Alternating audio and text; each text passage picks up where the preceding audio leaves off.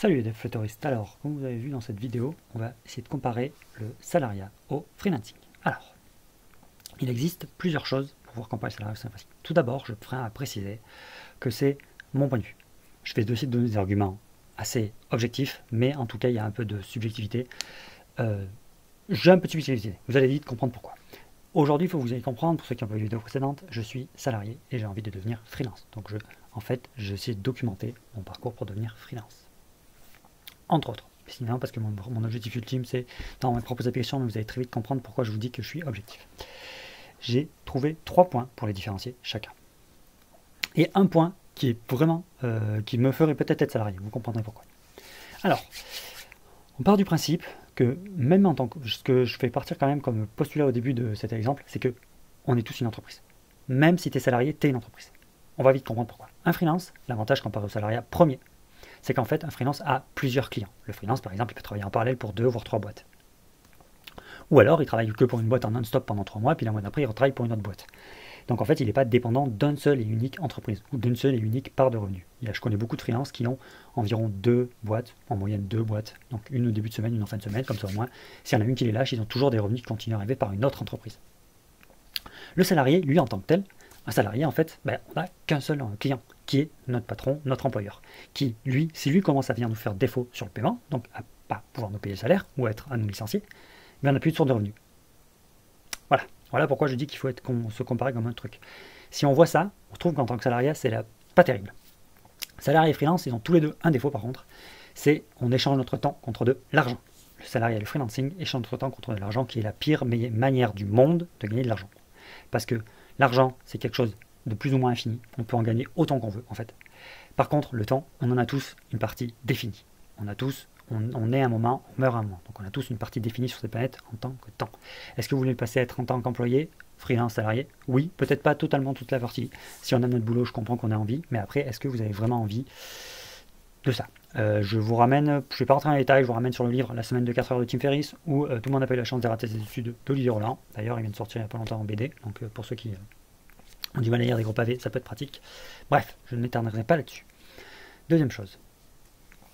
Deuxième point de vue pour le salarié. Le salarié, lui, euh, en fait, il faut qu'on comprenne qu'en tant que salarié, euh, on, apporte plus de valeur à notre patron qu'en fait on lui en fait gagner. On n'est pas payé à notre juste valeur. Si par exemple, je, vais partir, je un revenu de l'heure. Si au niveau de l'heure, on vaut 100, euh, dollars de l'heure. Je donne des chiffres complètement aléatoires. 100 dollars de l'heure. Notre patron, si on lui fait gagner 100 dollars de l'heure, on va nous payer que 70, voire 80 dollars de l'heure pour avoir une marge.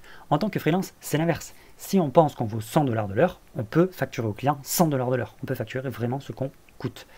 Euh, on n'est pas entre guillemets, je, je mets bien des entre guillemets, sous-payé. On est vraiment au tarif que l'on souhaite. Autre point pour le freelancing, la liberté. Le freelancing apporte beaucoup de liberté géographique.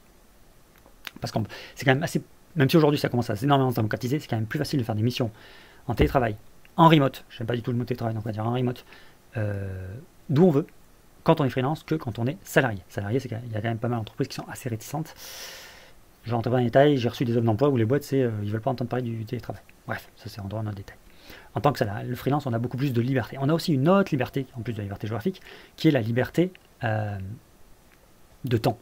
Certes, on échange notre temps contre de l'argent, mais on peut, par exemple, si on souhaite travailler euh, que du lundi au mercredi, prendre un client du mercredi et dire qu'on est booké le jeudi et vendredi, mais qu'on veut le garder pour travailler sur nos projets perso, ou pour parce qu'on souhaite partir en vacances, ou parce qu'on souhaite, euh, je sais pas, aller euh, visiter la tour de Pise ou j'en sais rien, faire ce qu'on veut, on peut. En tant que salarié, c'est pas ça. Ce qu'il faut qu'on pose des jours de congé. Le freelancing, la freelance permet de nous faire ça. Par contre, le freelance a notre inconvénient, c'est que quand on ne travaille pas, on n'a pas de revenus, vu qu'on dépense notre argent contre notre salaire. Voilà.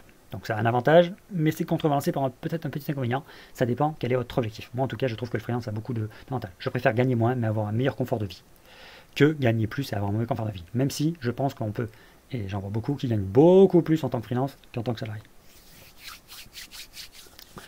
Autre point pour le freelance, c'est on peut choisir ses missions. S'il y a une mission qui ne nous plaît pas, ben on peut dire non. On peut dire non, euh, la mission ne me plaît pas, l'entreprise ne me plaît pas, ainsi de suite. Si on est salarié par exemple pour une ESN ou une SS2I, on je pense qu'on peut dire non. Je suis pas assez répondre à ces deux Je pense qu'on mais je pense que quand même, les trois quarts du temps, c'est un peu qui nous impose des missions. C'est pas nous qui pouvons choisir, alors que, ça, que le freelancing, si on sait bien faire, les clients viennent à nous et on peut dire oui ou non à cette mission. Voilà, ça c'était pour le freelancing. Je pense avoir fait le tour, je ne voulais pas trop rentrer en détail, peut-être que je ferai une autre vidéo pour rentrer en détail. Et par contre, le salariat, il y a un point qui peut faire rester en tant que salarié, c'est si on tombe dans une entreprise qui a une mission de vie. Qui a une mission de vie. Je m'explique. Chaque personne sur Terre a une mission de vie. On ne rentrera pas dans les détails ce que c'est. C'est quelque chose qu'en fait qui. Les Japonais appellent ça l'ikigai. Ça mélange notre mission de vie, la gagner l'argent, euh, le plaisir qu'on prend, ainsi de suite. Donc chaque personne sur Terre a euh, quelque chose qu'il adore en fait. Et il peut en faire sa mission de vie. Beaucoup de trucs d'ONG euh, font des missions de vie. Je ne vais pas rentrer dans les détails, j'ai pas trop envie de m'écharper. Ce que je veux juste dire, c'est qu'en fait, on peut tomber dans une entreprise qui ont des.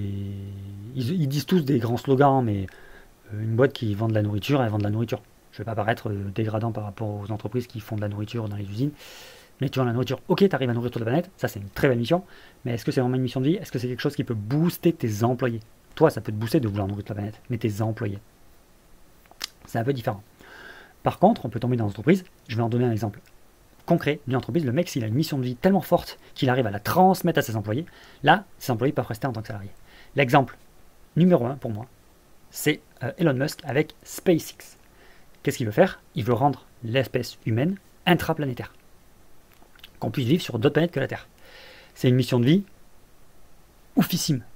Vraiment oufissime. Alors on aime, on n'aime pas, ça c'est autre chose, mais c'est une mission de vie qui euh, motive d'autres gens à s'accrocher à sa propre mission de vie. Et ça, ça peut être intéressant côté salarié, parce qu'en tant que freelance, on a notre mission de vie, mais on ne peut pas euh, recruter d'autres freelance. Je pense que si, mais je veux dire, ce n'est pas nos salariés, ça, on, sous-traite à d'autres freelance. Donc côté salariat, si on a une mission de vie assez puissante, on peut, en tant que patron, avoir des salariés qui acceptent de rester salariés chez nous parce que notre mission de vie euh, les motive aussi à travailler dans notre entreprise. Je ne sais pas si je m'explique bien. Ça, je trouve que c'est un point de vue propre au salariat. Après, Personnellement, j'ai pas encore trouvé énormément d'entreprises qui me motiveraient à ce point-là. Je prends SpaceX parce que SpaceX, euh, ça pourrait me chauffer de ouf. Mais après, j'ai pas vu de, de boîte. Après, il y en a peut-être qui disent Apple peut les booster, Facebook peut les booster, euh, même si Facebook, on va éviter. Euh, ou d'autres boîtes, ça peut booster, ça peut me donner un truc de vie, mais voilà, c'est ce que je veux dire. Donc en fait, c'est la comparaison entre salariat et freelance. Comme vous voyez, comme vous avez dû voir beaucoup d'arguments que j'ai donnés dans cette vidéo, bah, moi, c'est le freelance qui me botte. Mais vraiment, le freelance, ça me botte de ouf. Dû au fait que ça apporte une liberté. Et en fait, euh, la chose la primordiale pour moi, j'ai beau la tourner dans tous les sens, c'est la liberté. Même si je gagne moins de revenus, même si je gagne, je veux avoir de liberté de temps et de faire ce que j'ai envie et de contrôler ma vie, en fait. Et de ne pas échanger mon temps bêtement contre de l'argent. Je veux bien gagner de l'argent, mais je veux pas échanger mon temps contre de l'argent que ça ne m'intéresse pas, ça me saoule, qui est un projet qui me gonfle, on va dire. Je vois aucun intérêt, j'ai pas le contrôle dessus, ça me prend la tête. Bref, c'est pour ça que freelance. Mais euh, c'était la petite aparté, euh, voilà. Donc j'espère que cette vidéo vous a plu. C'était pour faire les comparatifs entre salarié et freelance. Peut-être vous préférez le salariat, peut-être vous préférez le freelance. N'hésitez pas à le mettre en commentaire, je me ferai un plaisir d'interagir avec vous. Je peux comprendre qu'il y a des gens qui préfèrent le freelancing, le, le salarié, pardon. Le freelancing, c'est pas fait pour tout le monde du tout. Du tout, du tout, du tout. C'est une autre manière de voir les choses, c'est une, autre point de vue. Euh, donc voilà, je compte le partage avec vous. Si vous souhaitez aller plus loin, n'hésitez pas à cliquer sur le lien en dessous pour voir euh, mon Twitter interagir avec moi, tomber sur mon site web. Vous verrez d'autres articles plus intéressants, plus poussés sur ce qu'on peut faire pour devenir freelance. Tchuss